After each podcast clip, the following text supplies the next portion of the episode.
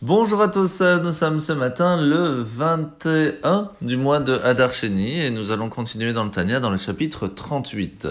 L'Anmoazaken nous a longuement expliqué que le but et la mission de notre venue sur Terre, c'était de réussir à utiliser tout ce qui nous entoure avec un but plus spirituel et ainsi de préparer le monde à recevoir la révélation divine, ce qui nous amène donc à l'époque de Mashiach.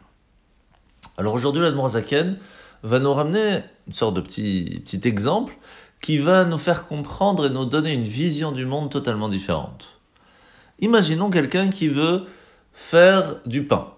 Pour cela, il a besoin de deux ingrédients, de la farine et de l'eau. Est-il possible pour lui de n'utiliser qu'un seul des ingrédients? Non, cela ne fera pas du pain. Alors imaginons qu'une personne a envie de faire sa mission sur Terre et que pour cela, eh bien il va se dire, eh bien ce ne sera que mon corps qui va faire cette mission, alors que mon âme, je la laisse tranquille. Ou inversement, que mon âme à la synagogue fasse ce qu'il faut, mais par contre, mon corps, lui, qu'il fasse aussi ce qu'il veut. Eh bien, la réponse est simple, ce n'est pas possible. Ça ne pourra pas fonctionner. Si une personne ne va que réfléchir, même ne serait-ce que ressentir l'amour qu'il a vers Dieu, mais en fin de compte ne jamais agir, ne jamais mettre les téfilines ou même faire une bénédiction, c'est pas fonctionnel. Mais la question elle est, est-ce qu'une personne qui va faire en fin de compte une bonne action et sans avoir vraiment réfléchi, sans avoir vraiment compris est-ce que cela vaut quelque chose, c'est là que la Nourazaken nous apprend quelque chose d'extraordinaire. Le but même de la, de, la descente de notre âme dans ce monde, c'est pour raffiner le corps. Ce qui fait que chaque fois que le corps va agir convenablement, même si en fin de compte il n'y a pas eu vraiment de sentiment, il n'y a pas eu de, compréhension des choses, mais en fin de compte le corps se raffine, on réussit quelque chose.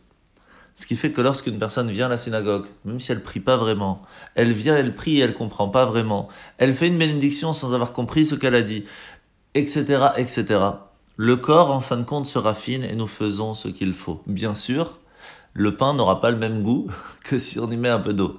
Mais ça change pas que le but est déjà un petit peu présent. D'où l'importance quand on prie, quand on étudie, de bouger les lèvres, de parler, de le faire à voix haute, parce que sinon, eh bien, l'action n'est pas présente. L'âme fonctionne, mais le corps n'agit pas. Alors la mitzvah de ce matin, c'est la mitzvah positive numéro 245, toujours cette mitzvah euh, de faire attention lorsque l'on achète, on vend, etc. Par exemple, aujourd'hui, on apprend le détail des shootafim, des associés. Comment est-ce que c'est pas parce que les deux sont associés que chacun peut faire ce qu'il veut dans, dans la société Il y a des lois de ce qu'on a le droit de prendre, d'utiliser ou autre. Et tout ça doit être bien marqué et bien clair. Alors la paracha de la semaine, nous sommes parachat Shemini.